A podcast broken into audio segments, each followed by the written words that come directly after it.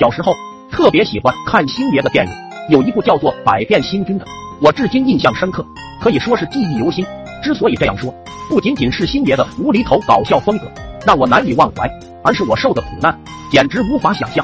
这一切还要从那个画面说起。有一个镜头是星爷和一位美女在炮筒里面被发射出去，然后用雨伞当做降落伞，缓缓降落。看完之后，我欣喜若狂，按捺不住自己的内心的躁动，决定亲自一试。雨伞我家现成的，也刚好是楼房，一层大概不到三米的样子，两层应该差不多六米。我计划先从一层拿伞跳下，如果计划成功了，我就上顶楼。计划开始，我撑着雨伞站在一楼楼顶，信心满满，准备往下跳时，突然就有点怂了。但是心里一想，王者总是孤独的，成功总是需要尝试。如果这项实验成功了，我将开辟出我们村熊孩子的新天地，这样我就能带领他们享受飞翔的感觉了。想着一排熊孩子集体撑着雨伞跳楼那壮观场景，我内心甚是激动，心一横，闭着眼睛就跳了下去。哇塞，真的飞起来了耶！太棒了！你以为这是真的吗？那你就草率了。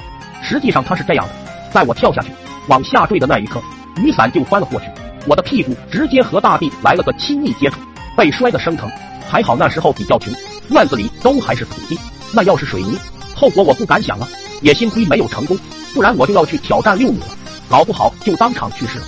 当时爸妈不在家，外出打工了，就爷爷奶奶管着我。本来我觉得此事可以瞒天过海，谁知道屁股越发的疼，到了晚上肿得几乎无法走路了。爷爷奶奶也就因此发现了。一问到底，我只好坦然相告。要不是说姜还是老的辣。这要是我爸，肯定得给我揍一顿，让我长长记性。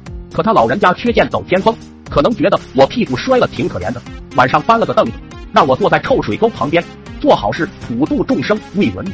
这都是小问题，关键他还不让我动，动一下他就给我来一鞭子，动一下就来一鞭子。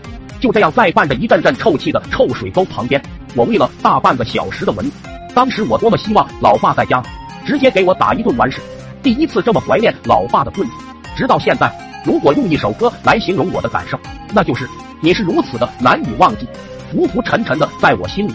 你的笑容，你的一动一举，都是我所有的记忆。